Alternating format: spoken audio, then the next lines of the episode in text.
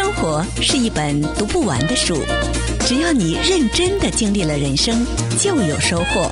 你正在收听《生活你和我》。继续回到今天的生活 You and me 生活你和我，我们再一次很开心的跟海奥华预言的这本呢中文呃翻译的这位作者呢重申在节目当中呢来探讨，呃从这本书当中我们可以看到很多预言的一个走向哦。其实呃我们刚刚讲的 AI 的这个创作，然后问世，然后呃真的是从去年年底到现在像顺风似的哇不断的从呃 Chat GPT 的第一个第二代。好，到现在很多他可以做，听说可以做很多很多事情。嗯，那在这本书《海奥华苑》里面，其实也有提到他们怎么看我们的博士，海奥华星球的博士们，你们怎么看呢、啊？我们小学生在那边乱做。所以《海奥华预言》这本书虽然是名字是《海奥华预言》，其实它是给我们的一个警告。它最主要的一个警告就是，如果要是没有灵性方面的知识的话，我们的高科技的。迅速的发展会给人类带来很大的灾难。嗯、那其实我就看这个 AI 就是其中的一点，现在还没有。量子计算机的这个运算能力呢？但如果要是加上量子计算机，那真正它就可以做出更多的、更多令人难以思、难以想象的一些事情，包括像很多科幻小说里面所讲的 AI 人工智能最终会毁灭到人类。如果要是人类可以利用这个机会，把很多的灵性的知识，包括像心灵方面的一些觉醒，能够加进来的话，反而倒可以利用这些高科技，能够把我们的世界变成一个更加美好的世界。比方说，比方说，利用这个高科技，能够把我们的一些呃。比如说，像我们上次所提到的一个气场，能够看出来，能够用它来去呃分辨是非，分辨出来，就能够看到，就是说哪个在台上的这个政治家在撒谎，能够看出来某个人就把他们 out，对对对，是不是？就就不需要去听了，一看就知道谁在撒谎，然后一看就知道谁的这个身体又会在几个月之后会有些问题，可以提前去来去预防。这就是不是物竞天择，适者生存，不适者淘汰。对，就真的能够利用科技做到这样的，对，对不对？而且不断的提升，对，而且可以利用这个 AI 或者说其他的技术，帮助人可以到达一种呃心灵解脱的一个境界。就比如说呃更加好的去睡眠、睡觉啊，或者去冥想啊、打坐啊之类的，嗯，就马上就让人可以进入到状态，嗯，或者可以利用这个技术研发出来更加清洁的能源。其实我就在上个礼拜的一个会议上所讲过，对。其实你知道，水的这个分子是非常容易、非常可以、可以非常有效的去来去把它的化学键给给打破的。利用这种共振的方式，把这个氧还有氢，把它们这个原子给它给分开，然后利用这个氢原子就作为一个清洁能源来去使用。其实这是非常容易做到的。呃，就有些人都已经做出来，只不过就是说还没有商业化就是了。嗯、所以就是说可以利用高科技做出很多呃，对于我们环境啊、嗯、我们社会啊、嗯、很多有益的事情。嗯，了解了。嗯、对，因为最近的气候变化，我我不知道崇生你你有没有很深的感觉？嗯，像我今天早上起来，我很深的感觉就是，天哪，已经五月底要六月了，嗯、从来没有早上起来我还在穿个。大棉袄的，然后觉得怎么可以冷成这样？嗯、对，这气候变迁也是一个一大问题。嗯，嗯对，所以真的，我们地球人再不自救的话，因为其实我我还跟呃刚刚跟崇生在说，呃，因为他发给我一个讯息，连一个哈佛科学家。对他呢，哦哦，斯坦福，对不起，斯坦福教授啊，嗯、他说呢，外星人在这个地球上已经待了很久了，目前仍在这里。你看，一个教授级的，嗯，他不是危言耸听，他是有根据的。嗯，那我当然，因为今天时间关系，我们只能浅谈。嗯，那么我我还力邀呢，因为这个下个月，因为我们即将跨到六月了嘛，嗯、还力邀呢，重新在节目里，在我们的节目里面多来几次，嗯、来讲一下。因为对我来讲，就是不管是美国的五十一特区，很神秘，嗯。然后它是不是真的存在？外星人是不是真的在里头？那些有一些 video 流传出来的，就是他们捕捉外星人的一些画面，嗯，是在那个年代，你说他们作假不太可能，嗯，就是技术没这么好，对。可是你会觉得，哎，好像人家看起来就是真的，他们呃摄影大师来看这个 video 说，这不太可能造假。嗯，那应该是真的，嗯，真的拍摄或什么的，然后就流出来了，嗯，因为泄密嘛，嗯，对不对？对，跟他聊一聊，对，所以所以它是存在着的。它确实存在。五十一区是美国以前的一个军事基地，对，现在也是军事基地。就是说，飞行员他在飞美国任何的地方都可以往下看，可以拍照的，唯独飞过五十一军事基地的时候不能够拍照。嗯，对，所以它是一个非常神秘的军事基地。嗯，那这个有一个科学家，他叫 Bob Lazar，Lazar 他。在八十年代，曾经呃披露了他的一些亲身经历，就是他在这个叫做 S 四 S four 的一个军事基地里面，那么一个部门里面，曾经用逆向工程，能够就是把他们以。这个外星人的飞行器，能做出一些这种启动，或者说做就模仿它的飞行器，做出一些我们可以去利用的一些技术。那这个是有很多的这种报道，它是其实也用一种匿名，一开始用匿名的方式给了一个调查型的一个资深的记者，那后来经过美国一些媒体的报道。他也就逐渐的就就把自己曝光了，然后他的一些这种描述啊都是非常细致的，有一定的这种科学根据。那现在来讲，就像刚才你说的这个斯坦福大学教授，他叫做 Gary Nolan，那他呢是免疫学的教授，也是诺贝尔奖的提名人，呃，就是被提名的候选候选者。那他呢，就是最近就发出的这个言论，就造成了很多主流媒体的报道。嗯哼，因为在去年十二月份的时候，美国国会。它呃通过了一个法案，就是要求美国的军方和美国的政府要披露这些不明飞行物的一些记录。对。对。那现在呢，因为刚刚通过，所以会有一些更加详细的一些报道出来。嗯哼。所以会看到更多的、越来越多的主流媒体会在这个话题上会有更多的这个嗯后跟进的素材会出来的。对，会出来。对对对。所以这个其实有没有想过，为什么军方？因为很多时候哈，我我应应该这样问，我这个问题是想问一下，为什么外星人会会选择在美国本土？其实这个他们。这个军方他们所接触到的只是外星人的一种，其实有很多的其他的外星人，包括海华星球的人，他们很久很久以前就已经观察，并且在暗中的帮助我们了。主要都是通过间接的方式帮助我们。他们很早他是帮助我们地球人，帮助我们地球人在对抗其他的外星人。不是不是帮 帮助我们如何去成长，如何去在灵性方面生活。对，因为因为这个。那个应该说斯坦福的教授，你看我我我很平凡，所以我 我是想说外星人要侵占我们的这个地球了，他来毁灭我们了。其实不是，是我们地球人自己毁灭地球人。对，因为对于他们来讲，我们也是外星人，只是我们是地球级别的。对，如果就是说大家会听到一些外星人会攻击地球、会袭击地球这些信息的话，就把它想象成一个就是一个这个不法分子在制造一个假想敌。因为比如说这个在很多的战争的时候，都有一方去挑衅对方。就比如说，哦，他们攻击我们，实际上并没有。就像乌克兰现在跟对俄罗斯，对对对，对，就找了一这么一个借口，然后去引起，就挑起一个战争。因为比如说，就是说，因为我们现在有很多的战争，所以军火商他们不用担心说这个收入的来源的问题。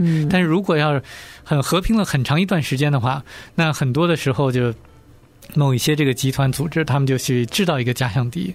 当所有的这种假想敌，比如说俄罗斯或乌克兰用尽了之后，他们就想说：“哦，我们就开始把这个外星人作为一个假想敌，让大家能够呃花很多的钱在这个军火上面，这样子我们就研发上面，研发上面，对不对？对对对。所以就因为外星人不会攻击我们，因为如果要是攻击的话，为什么在这个时候攻击？为什么不是很久以前攻击？那个时候时机未到，他们没也没准备好，因为他们又不是海奥华星球的人，对 不 对？他们会。我的我的想法也很直接啊，就是我在那个地球我看你不顺眼，嗯，对不对？因为在他们的所在的星球，他们也可以叫地球嘛，嗯，对不对？也就是他们自己居住的地方，嗯，我看那个那个他可能比我们更高阶，只是我唯一想到的就是他为什么要攻击我们？嗯，我们已经是一年级啊，我们又不是，对，又不是，我们是这么这么低等的，嗯，对不对？然后你们可能是第二级、第三级星球的人，你来攻打我们干嘛？对啊，对啊，对不对？所以我想，他也不必攻打我们。对，就你应该去攻打是，比方说，你你现在是三年级生嘛，你应该去找五五年级、六年级的 外星人，对不对？去挑衅啊，对对不对？那你你要挑衅我们地球人干嘛？除非我们这边有资源是你要的。其实，如果要真是要层次很高或者级别又高的话，他就会意识到我们都是一个神创造的，所以我们都是一样的。外星人也好，地球人也好，都是神来去创造的。我们都是兄弟姐妹，没有必要说去去相互之间有这种仇恨或者去袭击之类的。嗯、对，他其实要教化我们，对，是不是？对。那他待在我们地球这么久，嗯，那这个斯坦福教授他观察到的是什么呢？他实际上有很多的一个信息，他可能不太方便去透露，嗯、因为他像他这个级别的人，能够接触到很多的呃军方的保密的信息。但是其中有一些信息就是关于这个小灰人外星人的，就是、小灰人对，就是在五十一区他们所研究的那些外星人的技术的外星人。对对对。那那曾经有一些呃不被证实的讯息，就是在五十一区的外星人曾经跟地球人有有就是密切接触，然后生下了小孩。这是真的还是假的？这个生小孩这个有待证实，但是有密切的接触，并且把他们的一些技术，呃，曾经给过我们美国政府的军方。那么他们，哎，我们囚禁他们要干嘛呢？你又不能给他吃，不能给他喝。呃，有一种交换，因为这个都是一种协议，一种交换。那么，所以我们人类是可以跟他们有协议的。对，政府肯定跟他们有一定的默契和协议。呃，那电影里面不是乱演的，就是你知道 有没有？电影就是那种圆桌，什么哪一国的将领啊，什么大家都坐在一起，然后就跟那个透过那个视讯，我们现在有什么，你要帮助我们，我要跟你换什么等等的那个是真的，这个是有可能发生的，可能不是在一个圆桌，但是有可能是有可能发生，对，发生，对。其实政府不光是美国政府，其实很多其他国家政府，包括俄罗斯，他们有很多关于外星人的。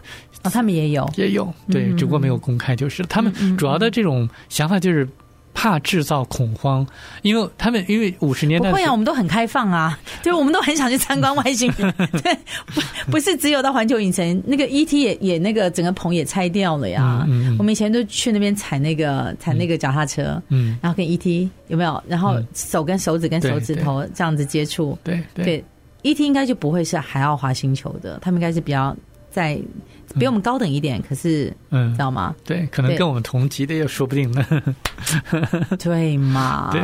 对不对？没什么智商的感觉，跟我们地球人一样。了解了，OK。对，嗯，所以呃，现在是可能不会造成恐慌了。所以现在他在逐渐的来去把这些讯息来去公开给我们。嗯，以前五十年代的时候，哦，那不行了，那那那那太可怕了，因为很保守的一个，对不对？所以是慢慢给出来这些讯息。对，而且很大的一个原因就是，我们这些宗教如何去应对这个讯息。我们的一些政府如何应对？那公司如何应对？那更主要的就是说，我们其实很多的这些社会的阶层如何去应对这个信息？你觉得人类在害怕什么？害怕对于比如说这些现有体系的冲击，比如说有外星人，那圣经怎么解释？那天主教的那些教义，比如说像他们神父去忏悔，他们还有没有必要呢？OK，对。哦，对于人生的意义是怎么样子的一个一个界定？嗯，然后我倒没想过。那海奥华的这本书里面有没有什么样的一些看法？海奥华预言这本书呢，那他们是来自九级的星球，就是最高级的星球，相比较小灰人就级别要高很多了。所以我是建议大家来去看一看这本书，对，然后就会了解到说这本书真正告诉我们的是提前能够应对好未来所发生的一些事情。比如说这本书它把这个地球的危险就就分成了这几类，第一类最最大的一个危险是金钱，呃，第二个大的危险是政客。第三大的危险是，呃，毒品，还有记者。第四大的危险是宗教。嗯、所以他就是说，告诉我们目前我们枪支呢？枪支的话不算不算危险。请那个教授下来谈一谈。我现在都觉得枪支这件事，听到真的你就会觉得，这大家不要活了。嗯，对，这个还不算是危险。当然，毒品。对，因为我这个周末也是刚好去朋一个朋友家，嗯、然后就跟我说他的侄女十八岁，然后去年呃就是呃离开了，也是因为毒品，嗯，也不能说毒品，就是误食、嗯、那个分量，嗯、他的朋友没有给他分量抓好，哦，对，所以就就就突然间呃吃吃药，他没有呃吃毒品的，呃不能说毒品，他没有吃呃药药的习惯，嗯，可是当时可能他去他们家睡觉，嗯，就呃就是 girl 就是呃，嗯、然后突然间可能是头痛还是什么，然后就给他那个药，嗯，那药你有可能是可能买到假药、成药等等的，嗯，他吃了之后就就突然间就。有有一些生理上的反应，嗯，对，十八岁年华就走了，哦，对，所以这个像芬太尼这样的一个问题，药品的问题，对，毒品的问题，其实也是一大隐忧。嗯对，现在的芬太尼是一个很大的问题，都是由墨西哥这个进到美国的。嗯、但是谁是提供给墨西哥的？这个大家可以去查一查。那谁生产的这个？呃，不是你们啊，对对，是大国。哦，对对对对对，现在跟我们美国关系很不好的大国。对对对对对，是我们，是我们人类。哎呀，真的是。所以，但是我觉得现在要提一点，就是说，不光是芬太尼，其实大。麻这种致幻剂对人体的伤害是非常大的。从哪些方面来去讲？其实他们是对灵体，就是人他有这个物理的身体、肉体，他还有灵体。他实际上这些致幻剂，就像大麻，它对于灵体的伤害是非常大的。嗯哼，证据在哪儿呢？因为你也知道，我咱们上次提到，就是有些人可以看到气场、辉光。对对对对。那我就问说。你是澳大利亚对对对拜访那个老师对 Judith Collins，我就问他说呃，因为我特别好奇嘛，说什么东西对于这个气场的影响最大？最大对，他就说这个呃酒精饮料，然后烟香烟，然后另外一个就是毒品。嗯，毒品就包括像致幻剂，就像大麻之类的，它能够让一个人的辉光就看得特别的难看。嗯哼，那你也知道，辉光这个气场是跟人的肉体是紧密相连的。对，比如说辉光，它要展现出一些异常，大概三到六月之后，这个肉体生理层面上就会显示出来。嗯嗯嗯。所以，当一个人的辉光或者说气场变得非常难看的时候，这就证明这个人他会老化会比较快。所以你就看这个抽烟的人或者喝酒的人，他就看起来比他实际年龄要年长，要老很多。要老很多。所以大麻也是一样的。如果你要吸大麻的话，如果要是听众朋友们要吸大麻的话，嗯、要特别的留意，嗯、就是说你可能会老化的非常的快。嗯哼，这个是它的一个副作用。嗯哼，嗯，对，所以。这这些东西尽量不碰，所以为什么这个我们说老生常谈，长辈他们走过的路，其实比我们更更加的精彩。嗯，这个不听老人言，真的吃亏在眼前，就是要早睡早起。嗯，所以我常常在想说，这个时代我们很多的呃，应该很多的诱惑。嗯，可是，在上古时代，嗯，他们真的是日落，就是日出，呃呃。而作日落而息，真的就是很很正常的，没有什么夜生活，嗯，没有什么追剧了，什么都没有，然后就很安分的在过完他们的一生，嗯，对不对？这其实是一个很好的一个养生的一个、嗯、一个论点，对对，对不对？其实说到这个养生，其实我觉得知识就是力量是非常正确的。嗯、如果要知道某些疾病的病因，就知道如何去应对，如何去预防这些疾病。可是人不相信啊，对啊，有些人就是不相信。